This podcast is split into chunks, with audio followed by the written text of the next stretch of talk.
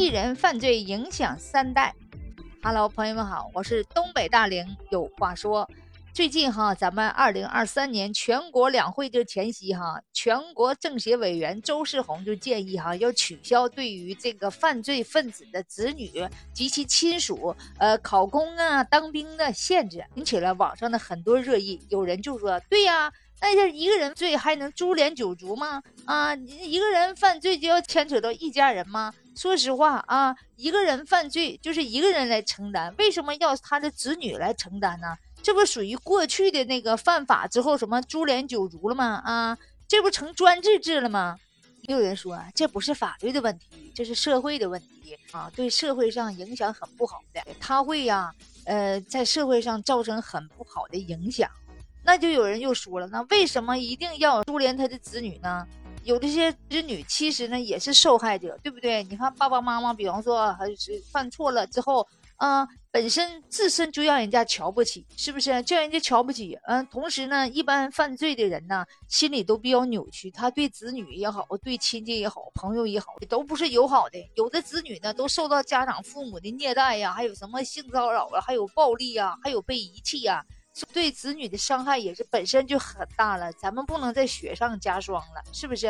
嗯，对不对？那叫一人犯法，是不是人承担？一个人的未来，一个人的前途是由他自己做主的，而不能由他的父母做主，对不对？那你爸爸妈妈你犯法了，那我这个就没有希望了吗？那不就一代传一代吗？那像过去那当官，那就是一家一家的呗，是不是？以后所谓的领导什么的，那都不用考核了。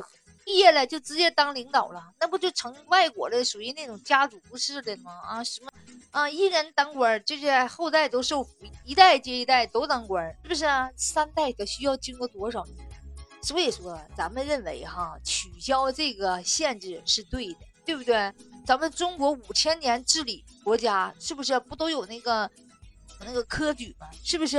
不拘一格降人才，不都是从老百姓呃之中啊选拔人才，对不对？你看三顾茅庐也曹操也好，这个那好，只要你是有人才，卑躬屈膝的，我就是三次我求你都行啊，是不是？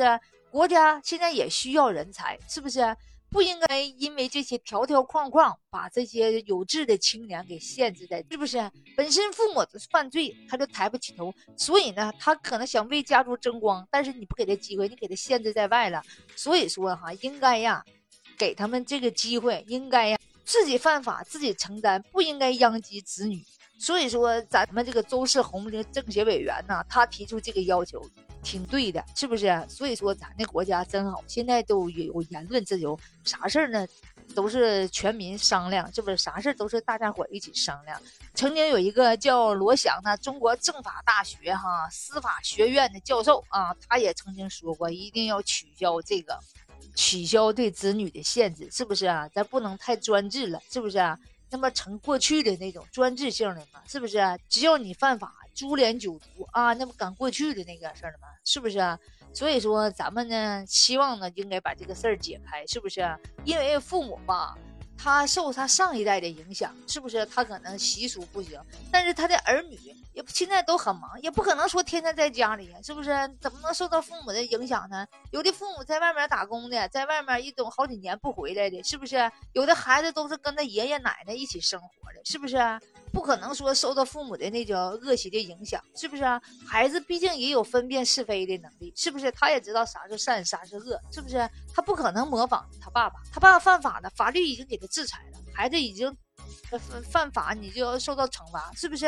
所以说他本身心里就很自卑，他要用自己的努力哈去给家族争光，所以说呢，应该给这个机会，不是一棒子就把人家打死了，这还不是把人家打死，这是一打打三代呀，是不是啊？